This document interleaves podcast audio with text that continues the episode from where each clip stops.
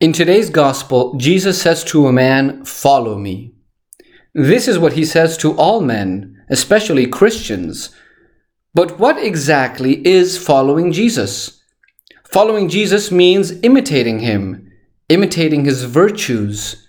That is, following his way of life, being like him, walking as he walked, as St. John says in his first letter. And what do we gain by following Jesus? We gain eternal life, perfect and perpetual happiness in heaven. We even gain true happiness on this earth, which comes from doing God's will. It is such a great treasure that it is worth giving everything to gain it, like the man who found a pearl in the sea that was so beautiful that he sold everything to buy it. However, if we want to follow Jesus, we must have three important dispositions. First, to put God first before our family.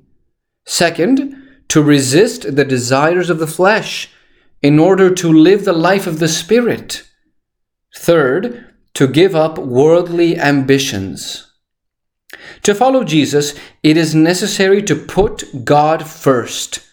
So we see in the first reading Elijah called Elisha to follow him. Elisha, with a firm will to follow him, went, said goodbye to his parents, and followed Elijah. He left his parents, his family, his house. He put God first. God has to be more important to us than everything else our work, our dreams, our fa- friends, our family.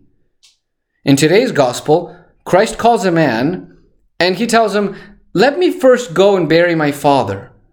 This man did not put God first. He wanted to still be with his family, in his comfort. He may not have even intended to return to Jesus. He may have wanted to bury his father and then stay with his family. That's why Christ tells him, Let the dead bury their dead.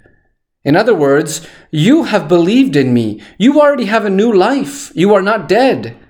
Do not look back.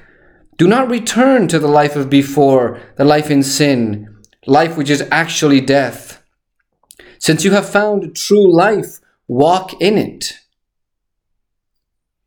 God goes before family. Christ himself gives us the example. He left his mother and his father when he was 12 years old to do the will of his heavenly Father. There are young people who desire to follow God in religious life, but they are afraid of their parents, so they never do it. There are fathers and mothers who see that their children could become good religious, but never encourage them on this path, and on the contrary, stop them in these good wishes. This dad and mom love their children more than God. To follow Jesus, we must also wage war against our body. We always want to be comfortable. We always want to feel pleasure in eating, in sleeping, in having more comforts in life, in all things. But pleasure makes us want more pleasure and it becomes a black hole that pulls you deeper. If we want to follow Christ, if we want to imitate his way of life, we have to know how to deny our desire for pleasure and comfort. We have heard in the second reading walk according to the Spirit, and do not carry out the desires of the flesh. For the flesh desires against the Spirit, and the Spirit against the flesh. To walk according to the Spirit means to live like Jesus, who was always guided by the Spirit of God. If we want to live like this, we will have to fight against the flesh, because it will always make war on us. For the flesh desires some things and the spirit desires others. The flesh makes us want comfort, pleasure, rest, flattery. The Spirit of God makes us desire prayer, penance, working for God, humiliation. If we want to follow Jesus finally and gain the reward that he promises us, we have to put human ambitions aside.